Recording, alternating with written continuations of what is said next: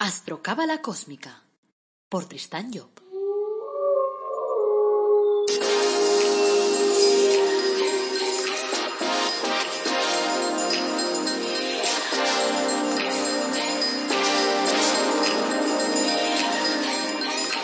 Astrocábala Cósmica, episodio 102. Te brindo una calurosa bienvenida a Astrocábala Cósmica, el podcast en el que tenemos reflexiones cósmicas, astrología cabalística y cábala y te lo relatamos todo de forma amena, directa, clara, de esa que puedes aplicar todos los días en tu casa y en tu vida. Soy Tristan Job, tu astrólogo, cabalista y escritor cósmico, y llevo más de 30 años trabajando estos temas. Hoy es miércoles 18 de noviembre de 2020. Este es el episodio 102. Es un episodio de cábala y lo hemos titulado ¿Por qué me has abandonado? Antes de meterme en la harina, quiero hacer un inciso para nombrarte mi último libro, La búsqueda de la felicidad a través del árbol de la vida, que se centra en la cábala, en el centro, precisamente en, el eje de esa cábala, que es el árbol de la vida. Está en versión papel y, y en versión ebook y la encontrarás en Amazon. Y que tengas claro que es un libro fácil, como todo lo que yo hago, fácil. Es decir, se trata de actitudes para poder desarrollar cada uno de los centros del árbol y por lo tanto para llegar a equilibrar tu vida y a tener la vida que quieres. Pero ya digo, de forma fácil, amena. También aprovecho para decirte que hay otro libro mío también que encuentras ahí en Amazon que se llama eh, Guía de Respuestas de los 72 Genios de la Cábala. Y también tienes otro que se llama Mensajes de los 72 Genios de la Cábala. Fíjate cuánta cábala que llevo escrita, ¿verdad? Venga, te ayudará a conectar con tus ángeles. También quiero recordarte que en la página tristanyo.com puedes solicitar una consulta sobre tu carta astral para pues conocerte mejor, para saber cuáles son tus herramientas, para saber hacia dónde tienes que ir o por qué te salen mal las cosas. Y luego tienes productos de crecimiento personal pues únicos en el mundo mundial, como tu árbol de la vida personalizado o tu cuadro de ángeles personalizado también. Días atrás recibí la visita de una consulta de una mujer que estaba muy apenada porque acababa de perder a su hermano y me dijo que tenía la impresión de que Dios le había abandonado. Ese mismo día, en una serie de televisión, en una reunión de esas que hacen de soporte emocional que se ve en las series americanas, una mujer se quejaba de que Dios le había abandonado en el momento en que le diagnosticaron la leucemia. Como no creo en la casualidad, no sé, me puse a meditar sobre el tema y se me ocurrieron tres interesantes preguntas sobre este tema. La primera pregunta, la primera que me formulé. ¿Qué quiere decir la gente cuando dice que Dios le ha abandonado? Para mí, la mayor parte de las veces, cuando se habla de Dios, uno se está refiriendo en realidad a su Dios interno, es decir, al jefe interior, al que trata de manejar de alguna forma los hilos de nuestra vida desde la sombra.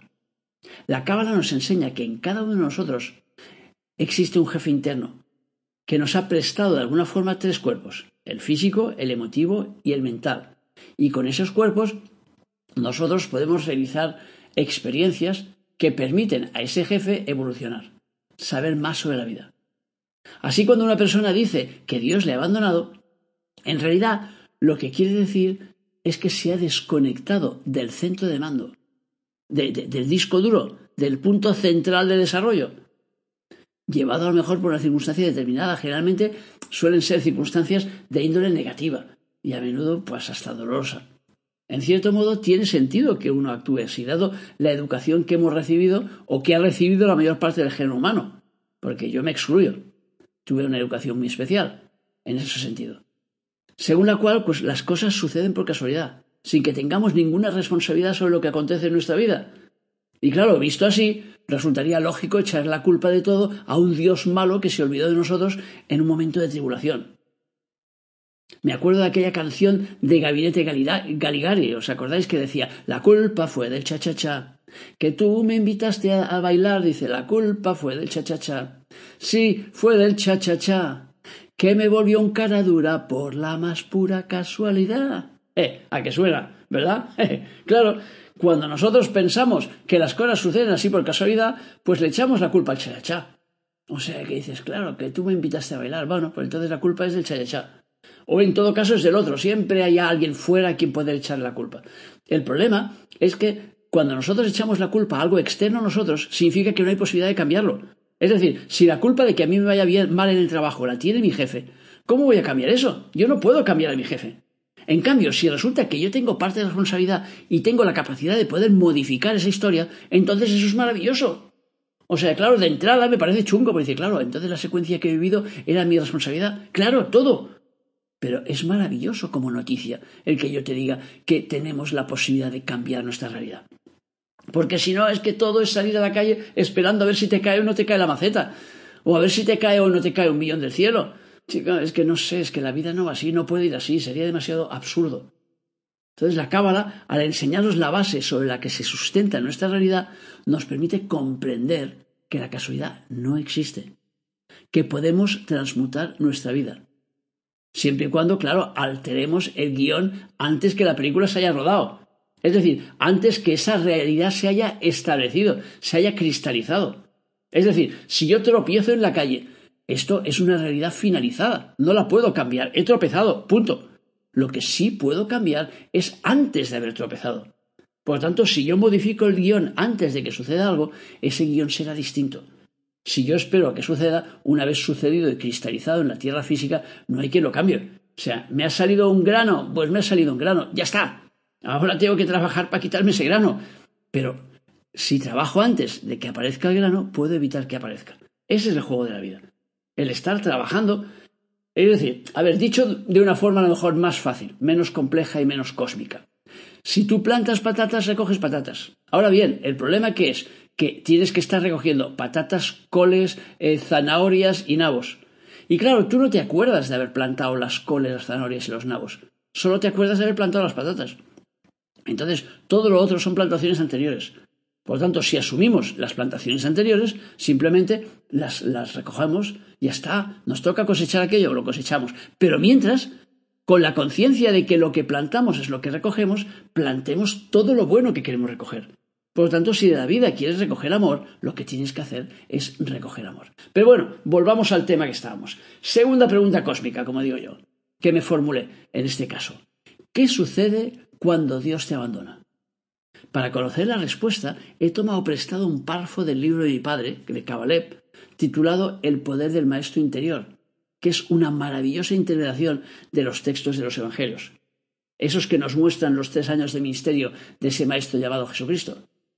Y claro, como siempre repito, no caigas en el error de pensar que se trata de un texto religioso, porque no lo es, aunque haya sido adoptado por varias religiones. Recuerda que Jesucristo no pertenecía a ninguna religión. Y digo bien, a ninguna, ninguna, ninguna. Por lo tanto, cuando lo quieren colocar en una religión es porque cada uno adopta el personaje y entonces dice, este es mi hijo, venga, lo adopto. Vale, tú adopta lo que quieras, porque el mundo es libre. Pero una cosa es que adoptes al personaje y otra cosa es que me digas que ese personaje era de una religión. Eso sería falso. No era de ninguna religión. Entonces, cuando nosotros analizamos los evangelios, nos damos cuenta que allí está explicando las vicisitudes de una persona durante tres años que desarrolla de alguna forma una idea espiritual. O sea que básicamente es muy fácil. La idea que desarrollaba es que hay que amarse los unos a los otros. Ahora, dicho así, suena religioso, pero cuando vas en profundidad y empiezas a trabajar cada uno de esos pasajes, te das cuenta que aquello es un libro maravilloso. Yo me acuerdo que mi padre nos, nos contaba eh, los domingos en la mesa eh, nos contaba historias de los evangelios. Lo curioso es que nosotros no teníamos ni idea que eran historias de los evangelios. Y como él las novelaba, pues entonces aquello nos parecían historias maravillosas. Entonces te venía y decía, pues estaba un día Jesús con sus, con sus doce apóstoles caminando por un camino y encontraron un perro muerto en el suelo. Todos los apóstoles se separaron y se taparon todos la nariz poniendo cara de asco diciendo, porque aquello olía muy mal. Jesús, en cambio, se acercó al perro, se agachó, se puso de rodillas delante de él, se lo quedó mirando y le dijo a sus apóstoles, ¿os habéis dado cuenta? ¡Qué maravilloso! Sus dientes brillan como perlas. Cuando mi padre explicaba ese tipo de historias así, y ya digo, sin necesidad de ponerle ningún punto de religión en la película, claro, para nosotros eran historias maravillosas, que pensábamos que eran sacadas de un libro de aventuras. Luego, con los años, nos dimos cuenta que es que nos explicaba los evangelios, el tío vacilón. O sea que, pero ya digo, nos tardamos años en darnos cuenta de aquello, porque lo explicaba de una forma tan bonita que, claro, aquello no eran historias aleccionadoras para intentarnos meternos, enchufarnos una historia moral y tal, porque mi padre no era religioso, sino que eran historias espirituales. en las cuales Él nos estaba formando de una manera indirecta. Y bueno, y así hemos salido la mayoría de nosotros. Bueno, el texto de Kabalev dice entonces así. Desde la hora sexta hasta la nona se extendieron las tinieblas sobre la tierra. Hacia la hora nona Jesús exclamó con voz fuerte. Dios mío, Dios mío, ¿por qué me has abandonado? Eso está en Mateo 27, 45-47 y en Marcos 15, 33 y 35 como referencia para quien quiera. O sea, algunos, al vivir ese trance en el que la luz ha de penetrar en el mundo tenebroso para redimirlo, que era la historia de la muerte de Jesús, experimentan la sensación de que Dios los ha abandonado. Es decir, que su ego superior, su jefe interno, que había estado dirigiendo sus vidas hasta aquel momento, se ha retirado de ellos y los ha dejado en poder de las tinieblas para que puedan volver de alguna forma a reinar en ellos. Ya hemos visto que al abordar una nueva etapa tiene lugar siempre una recapitulación de las anteriores. En el momento en que nos disponemos a dejar un mundo para penetrar en otro, cuando atravesamos un periodo de cambios, eh, se tiene que realizar una nueva recapitulación. Y en ese momento nos vemos abandonados nuevamente a las tinieblas. Ese baño de tinieblas es algo que todos debemos ineludiblemente vivir, tal como hemos señalado en los últimos capítulos. Pero mientras unos serán conscientes de la operación, o sea, que su conciencia estará del lado de la luz, y sabrán que bucean en las tinieblas para poderlas disolver, otros, por el contrario, constatarán que la luz que había iluminado su camino ha desaparecido y que vuelven a identificarse con lo tenebroso, con la tristeza, con la rutina, con los problemas, con el pasado. Vuelven a sentir apetencia por los valores anteriores que en principio ya no les producían ni placer ni gloria, es decir, ya los habían superado. Las personas que han practicado el montañismo saben que a medida que se asciende hacia la cumbre van apareciendo senderos de bajada, que son como una invitación a dejar de seguir escalando y volver al valle para reencontrar la frescura de ese valle, sus sombras. Y para que sea menos duro, claro. Las ocasiones de volver hacia atrás son numerosas y seductoras. Pero es que además la vida, eh, la, dinámica de la vida misma, la dinámica de la escalada, nos exige constantes retornos hacia el pasado, a fin de que nuestro jefe interno vea si eh, nos sentamos en uno de esos bancos que suelen encontrarse en los jardines públicos, desde el que podemos ver el espectáculo de la vida, o si nos mantenemos de pie, inmovilizados para poder ascender del nuevo. Para liquidar nuestra parte tenebrosa será preciso que nuestra luz baje a nuestras tinieblas y las disuelva. Y en esa operación siempre habrá el peligro de que la luz se quede atrapada en las tinieblas, conviviendo con ellas, y expresando así alternativamente lo uno y lo otro. Del mismo modo que en el mundo conviven ambas y eh, tenemos las horas del día y las horas de la noche. Ser día y noche, ser luz y sombra, puede parecernos algo natural en el mundo dual en el que nos movemos. Así que, mientras en determinadas horas consumimos el placer mundano, en otras nos dedicamos a la espiritualidad. Pero esa alternancia ha determinado un día u otro. En los mundos de arriba siempre luce el sol, en el reino espiritual, en el reino de Cristo, siempre es de día. Y para entrar en él debemos liquidar nuestra noche y renacer definitivamente a la luz. Esta operación final es la más delicada y peligrosa, porque cuando hemos alcanzado ese punto del sendero, la luz que llevamos en el alma es radiante, es magnificante, es sumamente embellecedora. Entonces, al ser absorbida esta luz por nuestras tinieblas, las magnificamos a las tinieblas, las embellecemos, las hacemos mucho más apetecibles de lo que realmente son. Y corremos el peligro de volver a enamorarnos de esas tinieblas, es decir, de las cosas del pasado, de esas cosas que ya no nos apetecían, a las que, ya no encontrábamos sabor. Disolver nuestras tinieblas, salvar lo sombrío que hay en nosotros, representa nuestra hora de verdad, aquella en que hemos de penetrar en la bestia para matarla, y bien sabemos que en las corridas de toros es cuando el hombre vestido de luces entra a matar que su vida corre el máximo peligro. Si analizamos un poquito esas palabras que nos acaba de, lanzar de alguna forma Kabalev, diremos primero que las tinieblas pueden traducirse en problemas, dificultades, oscuridad. Es decir, nos cuesta ver la solución de las cosas cuando estamos metidos en las tinieblas. Pero volvamos al tema principal. ¿Qué sucede cuando Dios te abandona? Pues que entras en el mundo de las tinieblas y te falta esa luz. Esa es la sensación de las personas cuando pasan por un momento de dificultad. cuando viven la pérdida de una persona querida, cuando les diagnostican una enfermedad, cuando entran en depresión. En la serie que os comentaba antes, que se llama Chasing Life, que podría traducirse como eh, Persiguiendo la vida, la protagonista se sume en un periodo de oscuridad después de, una pérdida importante. Y durante unos días se acostumbra a ese espacio, en el que solo, claro, puede penetrar ella, hasta que se da cuenta de que aquel no es un espacio natural y que allí está absolutamente sola, que no lo puede compartir con nadie y que por lo tanto, pues se está marchitando. Llega entonces la tercera pregunta. ¿Qué hacer cuando sientes que Dios te ha abandonado? Pues por lo que te he contado hasta ahora, puedes haber deducido la respuesta. Buscar la luz. Es decir, si al principio te he dicho que el sentimiento, la sensación de abandono viene dada por la desconexión con tu jefe interno, lo que se tratará evidentemente será de volver a conectar con ese jefe interno. Si eres una persona fuerte y lúcida, esa reconexión resultará más sencilla y podrás lograrla pues a través de la meditación, por ejemplo. Si el proceso que estás viviendo resulta demasiado doloroso para salir por tus propios medios, entonces tienes que buscar a alguien que pueda ayudarte, alguien cercano, o un profesional, o ambos. Pero cuanto antes salgas de la zona de oscuridad, más fácil te va a ser retornar a la vida.